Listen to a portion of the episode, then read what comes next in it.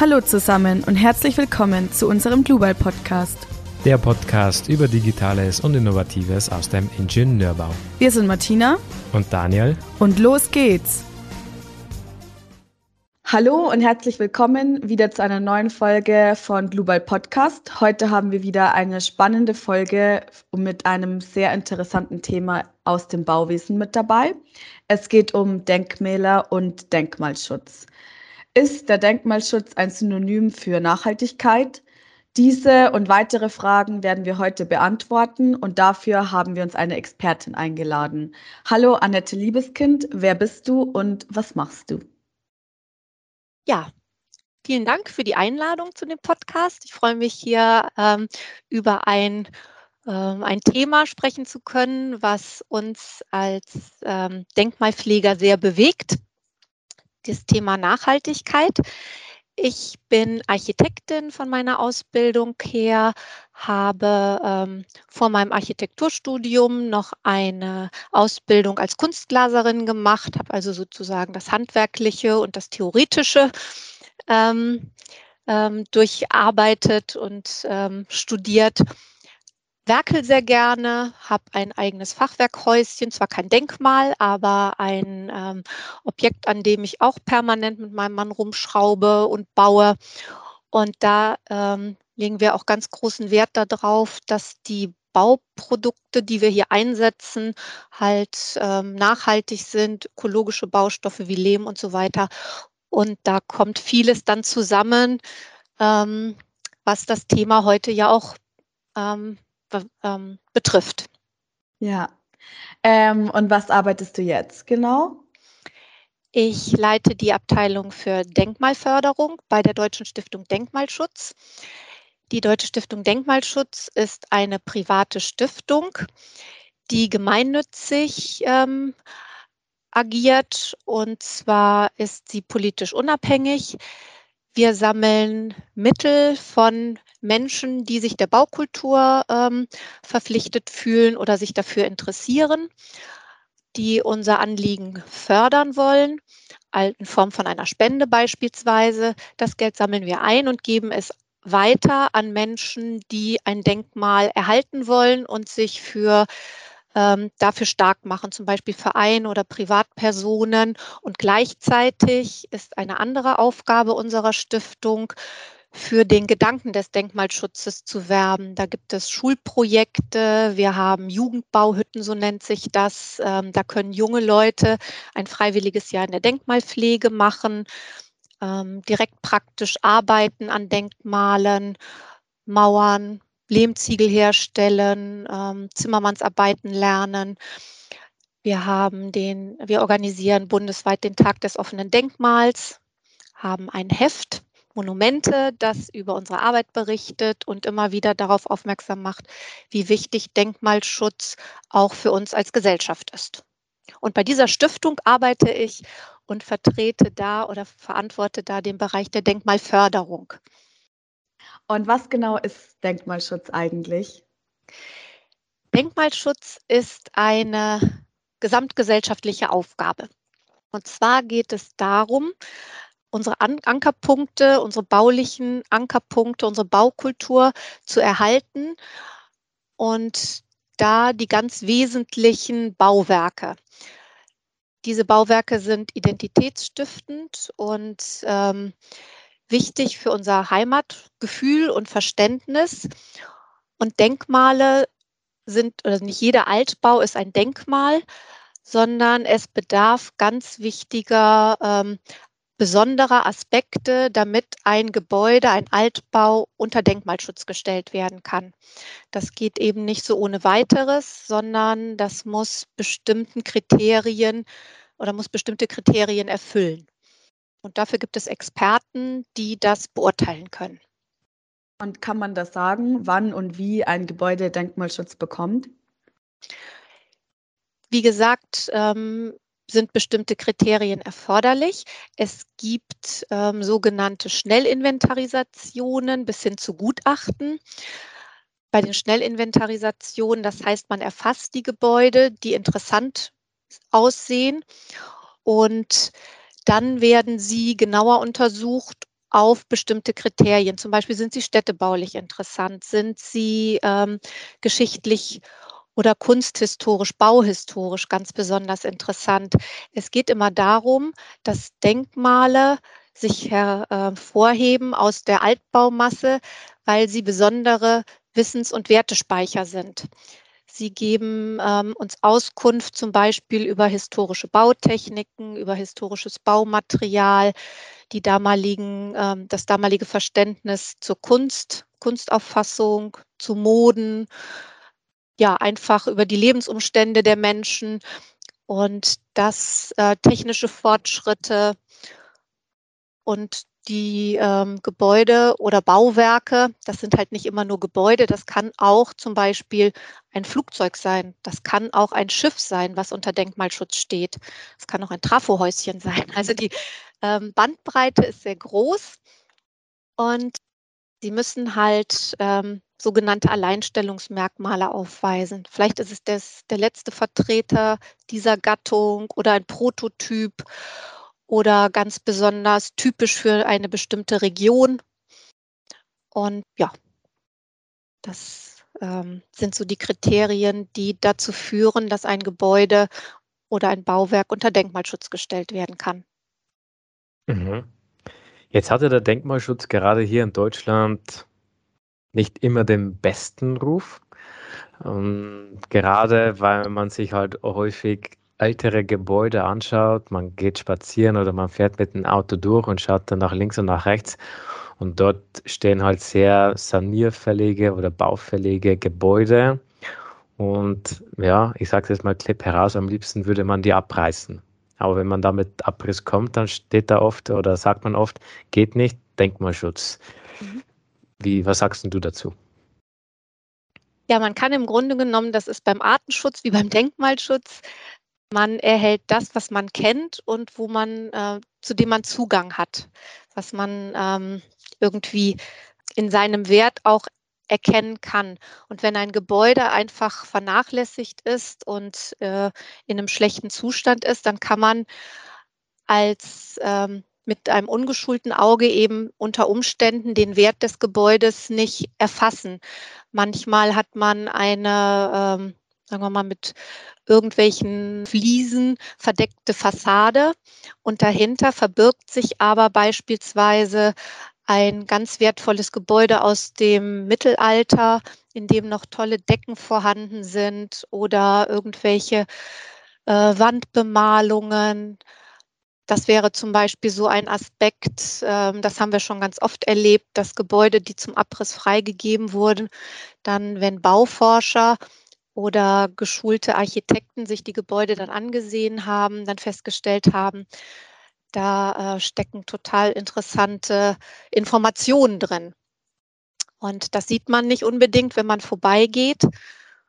Aber es lohnt sich auf jeden Fall, wenn es dann ein Gebäude äh, den Denkmalschutz genießt, dass man sich mit dem Gebäude befasst und es als ein auch in seinem Wert wieder herausschält. Man muss auch bedenken, dass von der gesamten, von dem gesamten Gebäudebestand in Deutschland ungefähr nur drei bis vier Prozent überhaupt unter Denkmalschutz stehen. Und das ist nicht viel. Und in den Bundesländern ist es auch unterschiedlich. Beispielsweise bei uns jetzt in Nordrhein-Westfalen sind es sogar nur 1,5 Prozent, die unter Denkmalschutz stehen. Die sind immer deswegen so auffällig, weil die historischen Innenstädte halt in den Innenstädten sind. Und da auch so dem einen oder anderen Investorentraum nach großer Rendite im Wege stehen, weil man dann an der Stelle, wenn es vielleicht ein zwei- oder dreigeschossiges Gebäude ist, ähm, kein, kein Fünfgeschosser hinstellen kann, kein Neubau hinstellen kann. Und da ent, äh, entstehen oft Konflikte.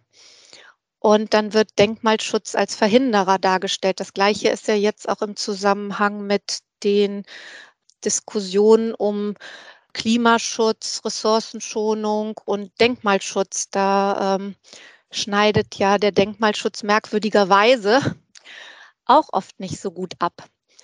Wobei sich bei den alten Gebäuden eigentlich ideal nachhaltige Gedanken ähm, halt mit dem Denkmalschutz verbinden. Ja, das haben wir in der Vergangenheit auch schon öfters gehört in unserem Podcast und haben wir jetzt auch gelernt, dass man wirklich Altbauten, Bestandsgebäude, also wirklich den Bestand, noch für weitere andere Verwendungen benutzen soll. Also in Zukunft mehr umbauen oder anders verwenden, aufwerten, statt abreißen und neu bauen, gerade im Hinblick der Nachhaltigkeit. Ganz genau. Denn überall, ähm, wo gebaut wurde und wo Bausubstanz steht, sind Ressourcen ähm, ausgebeutet worden, sage ich mal, oder genutzt worden. Es ist in Energie investiert worden, es ist Kreativität ähm, zum Zuge gekommen und das ähm, weiter fortzuentwickeln. Es ist ein ganz altes Konzept. Also früher hat man sich den Luxus nicht geleistet, nicht gab es zwar auch, aber jetzt nicht in diesem Umfang wie heute, hat man sich einfach nicht den Luxus geleistet, das, was schon mal dasteht und brauchbar ist, einfach abzureißen, Baufreiheit zu schaffen und wieder neu zu bauen. Also ähm, das ist schon ein großer Luxus, den wir uns da im Moment noch leisten, zumal auch die Lebensdauer der Gebäude ja immer kürzer wird und gleichzeitig aber die Abfallberge, gerade auch die aus der Bauindustrie und Bauwirtschaft, ja stetig steigen. Also wenn man überlegt, dass ähm, über 50 Prozent der, des Abfallaufkommens in Deutschland aus der Bauwirtschaft stammt, dann gibt einem das schon zu denken. Und da muss man über jedes Teil, was man wegwirft, genau nachdenken, ob das wirklich notwendig ist oder ob man das nicht vielleicht auf eine andere Art und Weise ertüchtigen kann. Und da ist gerade so, sind die Konzepte vom Denkmalschutz und von der Denkmalpflege, wo es immer um den Erhalt erstmal geht erstmal nachdenken, wie kann ich es erhalten, bevor ich es wegschmeiße, ähm, glaube ich, zukunftsweisend. Und mhm. es gibt da viele kreative ähm, Ideen, wie man Bauteile auch unter energetischen Aspekten ertüchtigen könnte und kann. Mhm. Mhm. Jetzt denken wir ja gerade Denkmalschutz, ja, ähm, Schlösser, wirklich beeindruckende historische Gebäude, nahezu jede Kirche steht denke ich mal, gehe ich mal stark davon aus, unter Denkmalschutz oder irgendwelche Statuen. Aber du hast es ja schon erwähnt, es zählen auch ganz normale Gebäude von der früheren Bauzeit oder sogar Industriebauten, Wohnhäuser gehören ja auch zum Denkmalschutz. Mhm. Und da gibt es bei mir in der Nähe so einige Dörfer und da, wenn ich durch die Straßen fahre, dann sehe ich halt wirklich ästhetisch nichts, was dieses Gebäude eigentlich noch länger am Leben erhalten sollte, um das jetzt mal drastisch zu formulieren. Und er ist halt, halt einfach, es startet meiner Meinung nach so ein bisschen den Stadtbild. Ja, das ist ganz klipp hart ausgedrückt. Würdest du dann sagen, okay, einerseits Fluch oder Segen für beide unterschiedliche Parteien? Wie, wie ordnest du das Ganze ein? Es ist die Frage, ob es wirklich bei den gerade benannten Objekten um Denkmale geht. Das ist immer die eine Frage, mhm. oder ob es ein Altbau ist, vielleicht einfach, ne? Weil ähm, vielfach wird das gleichgesetzt, was aber eben nicht gleichzusetzen ist. Unter dem Aspekt des Nachhaltigen oder dem Nachhaltigkeitsgedanken lohnt es sich auf jeden Fall darüber nachzudenken, was man von dem, was da steht, nutzen kann. Also dieses Weiterbauen das ist ja, wie gesagt, ein ganz altes Konzept und man kann ja auch aus was, was eventuell dem ästhetischen Empfinden nicht so ganz entspricht, auch noch was Besseres machen. Das bleibt einem ja unbenommen. Vielfach ist es so, dass zum Beispiel durch, ja, durch den Austausch von Fenstern Gebäude sehr leiden, wenn dann so ganz also es gab vorher, war vielleicht das Fenster ein Sprossenfenster mit einem kleinen Dekor, sag mal jetzt bei einem Denkmal, eine einfache verputzte Fachwerkfassade und dann kommt ein Sprossenfenster rein, dann macht das ja einen ganz anderen Eindruck, als wenn man dann ein Alufenster oder ein Kunststofffenster ohne irgendeine Teilung da drin hat. Also da sind auch schon ähm, durch viele kleine Veränderungen, das erleben wir auch immer wieder bei Denkmalen, ergeben sich am Ende ergibt sich dann ein unästhetisches Gesamtbild. Das erleben wir vor allen Dingen auch bei den Denkmalen jüngerer Zeit. Ähm, jetzt sagen wir mal 50er Jahre Denkmale, die sind ja auch oft ähm, in der Kritik.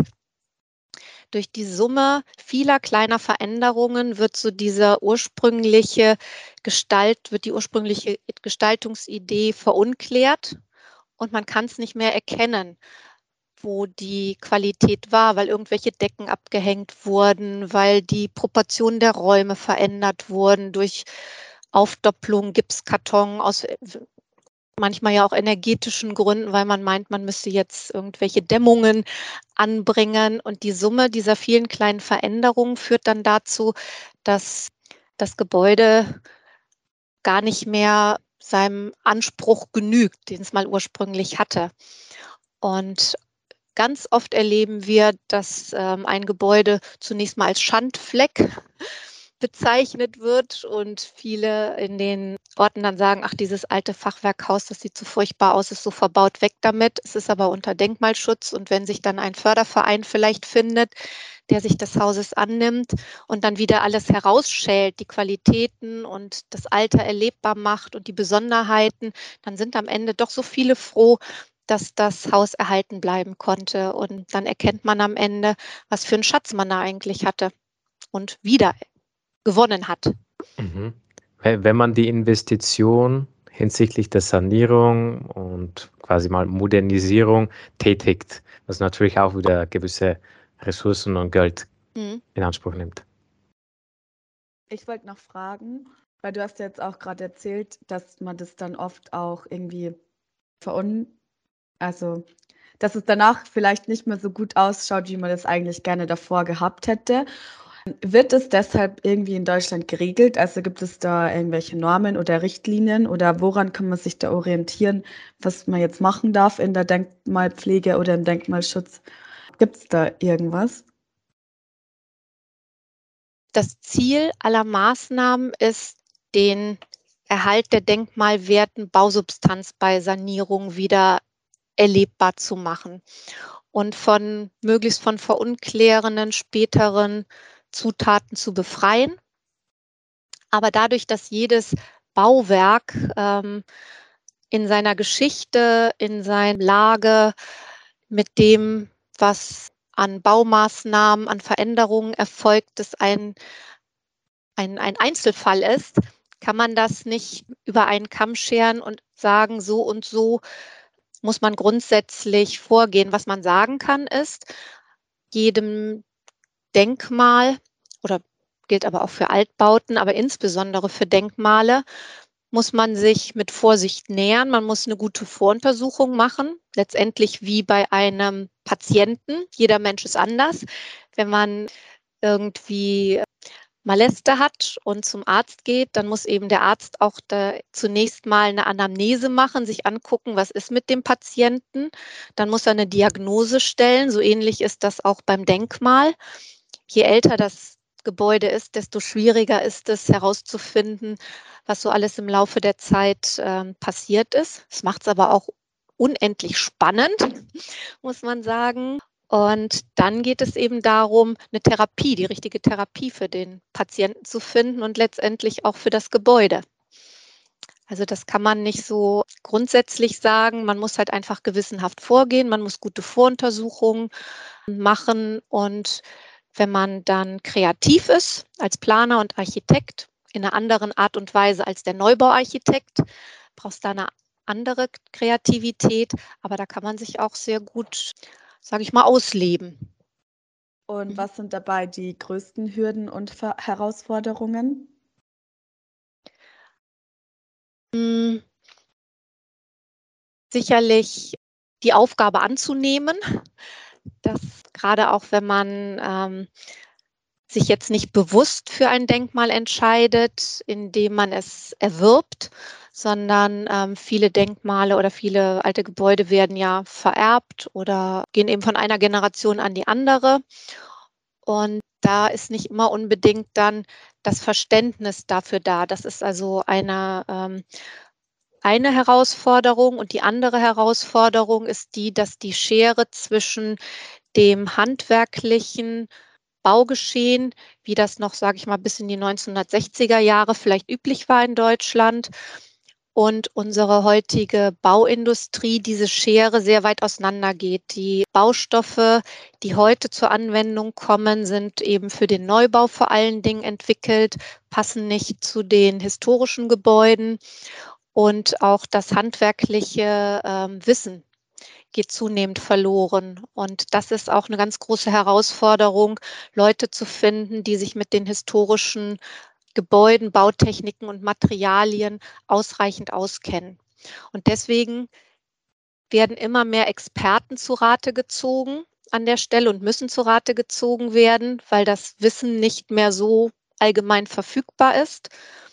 Und das macht es natürlich dann auch teurer, als wenn man, ähm, als wenn das Wissen noch bei jedem Maurer über Mörtel, Putze und so weiter vorhanden ist.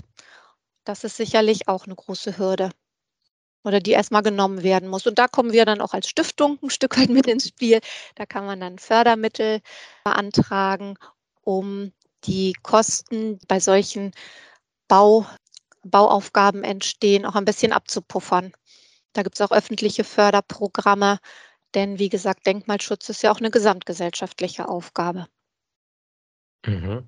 Jetzt, jetzt bin ich Eigentümer eines Grundstückes, habe mir da vielleicht irgendwo in München etwas gekauft und jetzt möchte ich gerne dieses Grundstück, was aus einer früheren Zeit entstanden ist, gerne modernisieren.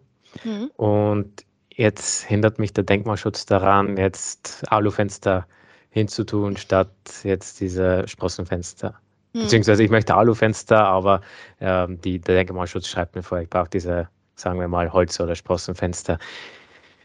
Gibt es da Möglichkeiten, dem irgendwie zu entgehen oder wie kann ich mich da irgendwie als Bauherr durchsetzen, rechtliche Instanzen oder gibt es überhaupt eine Möglichkeit, sowas da zu beanstanden, solche Wege zu gehen? Ja, also wenn man bewusst ein Denkmal erwirbt, um das, also wissen, dass es sich um ein Denkmal handelt, aber dann sich nicht mit dem Gebäude befasst, sondern nur sein, ich sag mal nur, seinen eigenen Träumen nachhängt, dann sollte man vielleicht lieber an anderer Stelle neu bauen. Denn ähm, das Gebäude, das Denkmal, das muss man wissen, ähm, soll als baukultureller Schatz und als Kontinuum in unserer Bauwelt erhalten bleiben. Und da kommt es auf möglichst viele Einzeldetails an, die eben in der Summe den Denkmalwert bestimmen. Und wenn ich dann sage, aber das gefällt mir nicht und das gefällt mir nicht, dann ist man ein, ein starker Störer in der, ähm, in der Kontinuität des Denkmals, denn man ist, es soll ja noch viele Jahrhunderte nach Möglichkeit erhalten bleiben. Und da sollte sich jede Generation ein Stückchen zurücknehmen an der Stelle, soweit es möglich ist. Wenn man das ähm, natürlich irgendwie ererbt hat, ist es wieder was anderes. Aber da begegnen uns auch viele Menschen, die eben um das Wissen ihrer Ahnen dann auch versuchen, möglichst viel zu erhalten von dem, was da ist. Also ich würde sagen, dann hat derjenige irgendwie einen Fehlkauf gemacht, wenn es so wäre. Ja, äh, wir leben ja jetzt auch gerade in sehr interessanten Zeiten. Naturkatastrophen nehmen auch immer mehr zu und ja, Denkmäler können auch einfach zerstört werden, zum Beispiel auch durch Krieg. Wie geht man damit um, wenn ein Denkmal zerstört wurde? Denkmale sind, wie gesagt, Wissens- und Wertespeicher unserer Altvorderen oder aus der Vergangenheit. Und wenn ein Denkmal weg ist, dann ist es weg. Dann ähm, kann man zwar ein Abbild schaffen, indem man es rekonstruiert, beispielsweise jetzt Berliner Schloss als ganz prominentes Bauwerk oder Beispiel, aber es ist halt ein Abbild, vielleicht noch mit hier und da einer Spolie versehen, aber es ist ein, ein Neubau, der auch unter den landesbauortlichen Gegebenheiten unserer Jetztzeit entsteht, auch mit den Baumaterialien etc. Also es kann, ein Denkmal kann man nicht wiederbauen. Das geht nicht, weil die Veränderungen und ähm, Einflussnahmen, das Material, die Konstruktion das wird man nie wieder so hinbekommen, selbst wenn man sich noch so sehr anstrengt. Es geht nicht. Auch die ganzen Informationen sind verloren.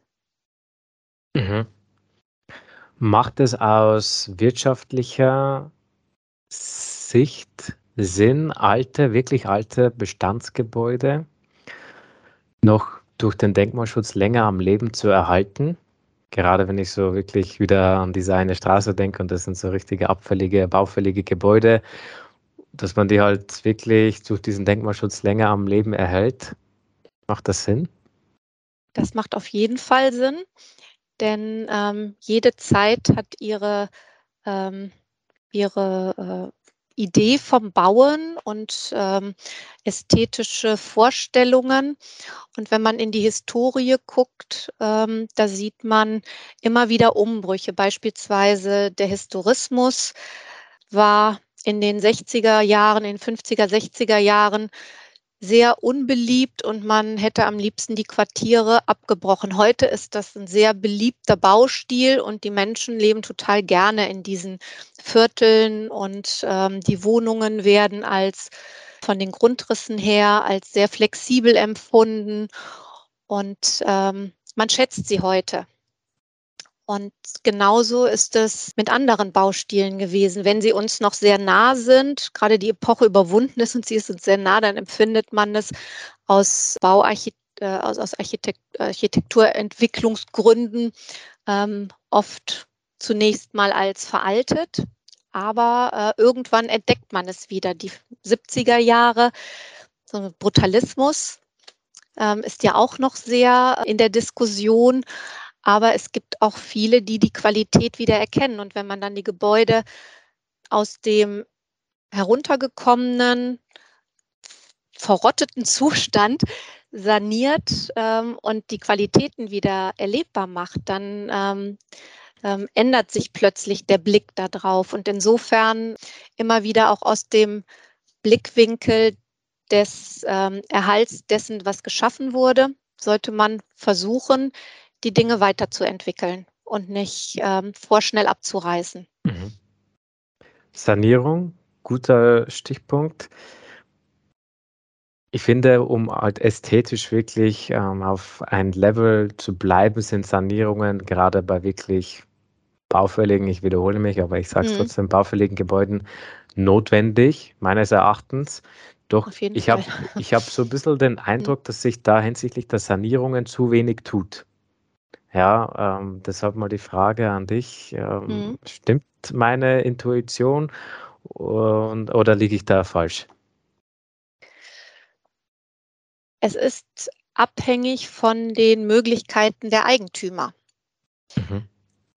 Wenn ein Eigentümer eines Gebäudes kein Interesse an dem Gebäude hat, andere Vorstellungen hat, es gibt ja auch die nicht ganz selten geübt obwohl ich weiß nicht, kann es also äh, mengenmäßig nicht einschätzen, aber es gibt auf jeden Fall die Praxis, ähm, Gebäude nicht zu sanieren, weil dann irgendwann der Aspekt, der in den Denkmalschutzgesetzen drinsteht, dass eine Sanierung wirtschaftlich zumutbar sein muss, ähm, eventuell greift und ähm, ein Eigentümer sich so seines Denkmals hofft, irgendwann erledigen zu können und dann den, ähm, das, das Grundstück vielleicht in einer guten Lage zu anderen Konditionen ähm, verkaufen zu können.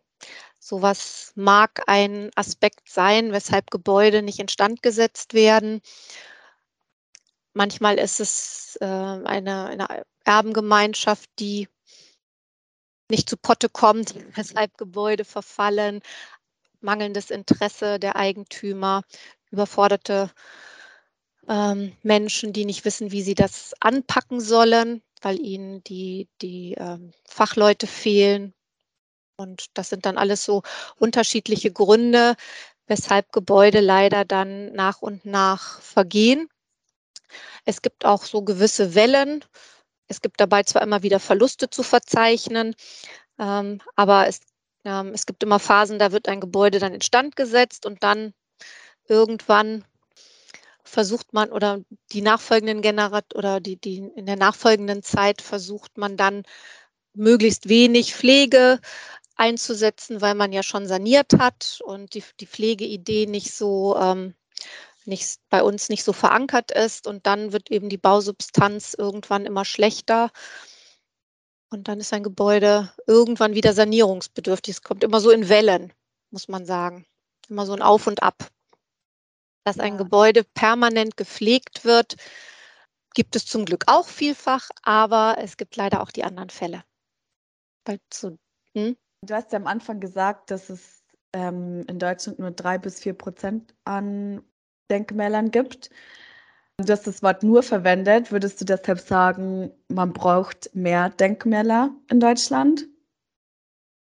Es ist keine Frage des Brauchens, sondern es ist eine Frage des Schutzes, dass ähm, dieses ähm, Mindestmaß oder die, das, was jetzt als Denkmal erkannt wurde, dass man versuchen sollte, die auch entsprechend zu schützen die Gebäude. Es ist ja jetzt nicht so unglaublich viel gemessen an dem, was an Altbau und eben auch jährlich an Neubau dann dazu kommt. Es gibt sicherlich eine permanente Fortschreibung und je, je weiter die Zeit voranschreitet, desto mehr Denkmale werden sicherlich auch unter Schutz gestellt, aber gleichzeitig geht ja auch immer wieder was verloren muss man sagen. Denn auch die jüngeren Epochen haben natürlich ähm, bedeutende Bauwerke hervorgebracht, die es dann irgendwann wieder, ähm, die dann irgendwann wieder wert sind, unter Schutz gestellt zu werden. Also das wird permanent fortgeschrieben, aber man kann nicht sagen, man braucht mindestens fünf Prozent oder zehn Prozent. Also das kann man so nicht, ähm, nicht sagen. Da gibt es keine Zielmarke, die man erreichen müsste, sondern es ist immer abhängig auch immer abhängig von der Gesellschaft, was, was der Gesellschaft das wert ist ne? und was sie als wertvoll erachtet. Das wandelt sich ja auch permanent. Gibt es dann ein Denkmal, wo du sagst, das ist mein absolutes Lieblingsdenkmal? Mm, ja, ein Gebäude, bei dem ich halt selber auch ähm, mitwirken durfte als Bauherrenvertreterin. Das ist in Lübeck steht das. Das ist eine mittelalterliche Domherrenkurie, das Palais Ranzau. Das, ähm, da durfte ich eben auch miterleben, wie das vom, sag ich mal, hässlichen Entlein zum schönen Schwan wurde.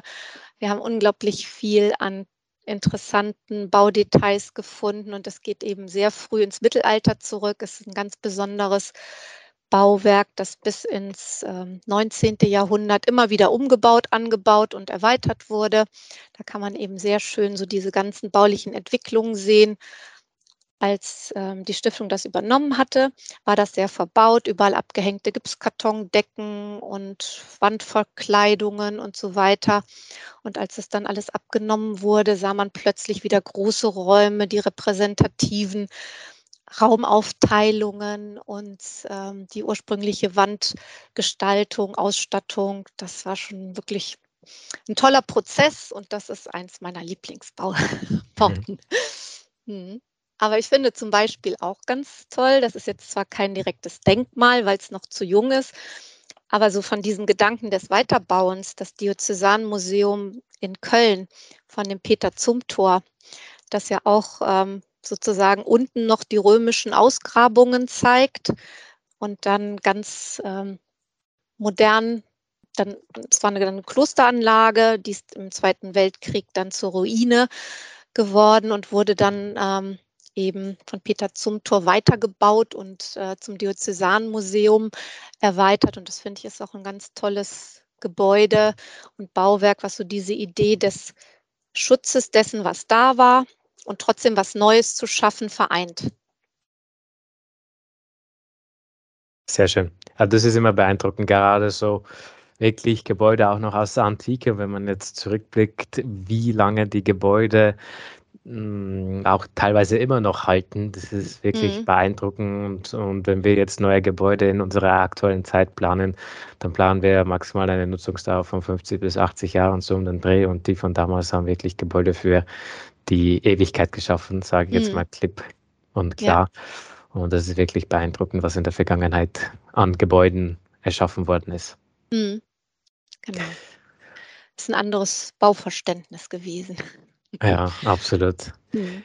Ja, unser Podcast, der geht ja auch ein bisschen um die Zukunft im Bauwesen und da wollten wir jetzt einfach mal von dir wissen, was glaubst du, was uns in der Zukunft im, Baus, im Bauwesen noch begegnen wird oder was, was glaubst du, was noch alles passieren wird?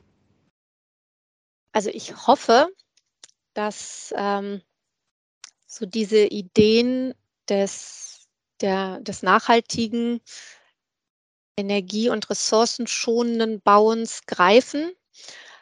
Und ähm, dass dieses Thema ähm, Klimaschutz auch im Bauwesen ähm, ähm, ernst genommen wird und insbesondere eben auch, wie gesagt, diese, an, dieser Teil des Ressourcenschutzes, das geht von der Ausbeutung halt von ähm, Materialressourcen ähm, bis hin zu Energie, aber auch Flächenressourcen, die ähm, in Anspruch genommen werden müssen, wenn man immer Fortabfälle deponiert. Das muss alles ernst genommen werden und dass man den gesamten Bauprozess bei dem Thema Nachhaltigkeit betrachtet. Ähm, Denkmale performen ja oft deswegen so schlecht an der Stelle, weil man nur die Betriebskosten heute ähm, ähm, betrachtet und sagt, wenn ich jetzt eine einfache Wand habe ohne Dämmung, dann brauche ich sehr viel Energie oder muss ich sehr viel Energie aufwenden, um mein Gebäude zu beheizen und so weiter. Ähm, da betrachtet man ohnehin sehr ver, ähm, eingeschränkt die, die Heizkosten oder auch die Kühlung. Ähm, aber so dieses gesamte den gesamten Prozess vom ersten Bleistiftstrich, sage ich mal, bis hin zur Entsorgung, das wird halt nicht betrachtet. Und da ähm, glaube ich, bringen die Denkmale und die Altbauten aber auch halt ein großes Potenzial mit. Deswegen finde ich es wichtig, dass man in diese Richtung guckt und denkt. Und ich hoffe, dass das ähm, auch so sein wird. Das sind ja auch so die Ansätze und Gedanken der Architects for Future. Es gibt von der ähm, Bundesstiftung Baukultur den Ansatz zu dieser Umbauordnung, weg von den ähm, Landesbauordnungen, die sich vor allen Dingen nur mit der Neubauaufgabe oder schwerpunktmäßig mit den Neubauaufgaben befassen. Das ähm, finde ich sind alles richtige Entwicklungen. Und ähm, ja, also ich hoffe sehr, dass man über diese Art und Weise auch zu einer deutlichen ähm, klimaschonenden Bauwirtschaft kommt, die dann aber auch, und das ist zum Beispiel auch wieder ein Vorteil von Denkmalen und diesen handwerklichen Gebäuden, die dann auch wieder reparaturfähig sind. Das ist so ein ganz großer ähm, Vorteil von den Bauten, wenn man ein Fachwerkhaus hat und da ist ein Gefach kaputt oder ein Stückchen Holz, dann kann man das reparieren. Heute sieht man auf den industriell ähm, vorgefertigten äh, oder bei den industriell vorgefertigten Bauteilen, dass ganze Wände mit allen Installationen komplett auf der Baustelle angeliefert werden. Wenn da irgendwo ein Schaden entsteht, dann hat man ganz andere Probleme. Und ähm, dann kann man irgendwann wahrscheinlich nur das ganze Gebäude wieder einreißen. Und so diese Reparaturfähigkeit ist ja auch eine Forderung, ähm, die immer lauter wird, ob das jetzt das Handy betrifft ähm, oder ähm, andere äh, Gegenstände des täglichen Bedarfs. Aber bis hin zum Bau sollte man sich damit schon auseinandersetzen. Kreislaufwirtschaft, Reparaturfähigkeit, das sind alles richtige Gedanken, die unsere Altvorderen aus Gründen von Materialmangel und Energiemangel ähm, eigentlich schon immer so gemacht hatten. Und das, deswegen kann man auch von den alten Gebäuden eine ganze Menge lernen. Ja, wir vertreten da ja den gleichen Ansatz und das ist wahrscheinlich oder das ist die Aufgabe auch von jungen Leuten, das so ähm, umzusetzen. Und deshalb ist meine Frage jetzt noch, was würdest du jungen Absolventen und Absolventinnen für die Zukunft raten? Hm, wenn man Spaß an alten Gebäuden hat, dann glaube ich, ist das ein, ähm, ein sehr lohnenswertes ähm, Arbeitsgebiet. Denkmalschutz dann nochmal ganz im Besonderen. Aber wie gesagt, ähm, Das ist jetzt nicht so ein Riesenarbeitsfeld, aber es werden immer Fachleute gerade da auch gebraucht. Ähm, wir sind immer auf der Suche, nicht nur wir, alle, die sich mit Denkmalen befassen, auf der Suche nach qualifizierten ähm, Architekten, Planern und Ingenieuren, die mit den historischen Baustoffen, Konstruktionen sich auskennen und ähm, da die richtigen Maßnahmen ergreifen können, damit man nicht zu viel zerstört und ähm, das, was erhalten werden soll, erhalten kann. Also ähm, in diesem Aufgaben, bei diesem Aufgabengebiet gibt es noch viel zu tun und ähm, das wäre sicherlich oder ist sicherlich eine Aufgabe der Zukunft. Bauen im Bestand, mit dem Bestand und Weiterentwicklung vom Bestand. Wenn du einen Wunsch frei hättest, um die Architektur oder allgemein das Bauwesen ändern zu können, welcher Wunsch wäre das? Denkmalschutz als Vorbild. Ja. Super. Eindeutige Aussage. Super. Ich glaube, das war es dann schon. Wir haben auf jeden Fall heute sehr viel gelernt über Denkmalschutz. Es war super interessant. Ähm, ich finde, es ist ein sehr, sehr wichtiges Thema, vor allem, weil ich auch im Masterbau und im Bestand studiert habe. Ja. ja, und bevor wir diese Folge jetzt abschließen wollen, wollen wir wissen, was dein Lieblingsbauwerk ist. Also es muss kein Denkmalschutz sein. Ja, also ich muss wirklich sagen, dieses ähm, Diözesanmuseum finde ich großartig. Ja, hm. ja. Ich ähm, habe mich jetzt auch ähm, erinnert daran und ich war da tatsächlich auch schon hm. und fand es auch sehr beeindruckend. Und von ähm, Peter Zumthor gibt es ja dann noch in der Eifel so eine ganz kleine Kapelle, die Peter-Paul-Kapelle, die auch ähm, ähm, eine ganz großartige Verbindung der Landschaft mit Architektur ist. Ja. Ein überraschendes Bauwerk. okay. Denkmal, das ist vielleicht auch noch so ein Aspekt, ähm, das Spannende und Überraschende, was mich ähm, an, an Gebäuden, an Denkmalen, an Baukultur insgesamt reizt. Mhm. Schön. Ja, super. Danke für diesen Einblick. Es war, wie gesagt, sehr interessant. Wir freuen, dass du unser Gast warst. Und dann hoffen wir natürlich, dass unsere Hörer auch beim nächsten Mal wieder einschalten.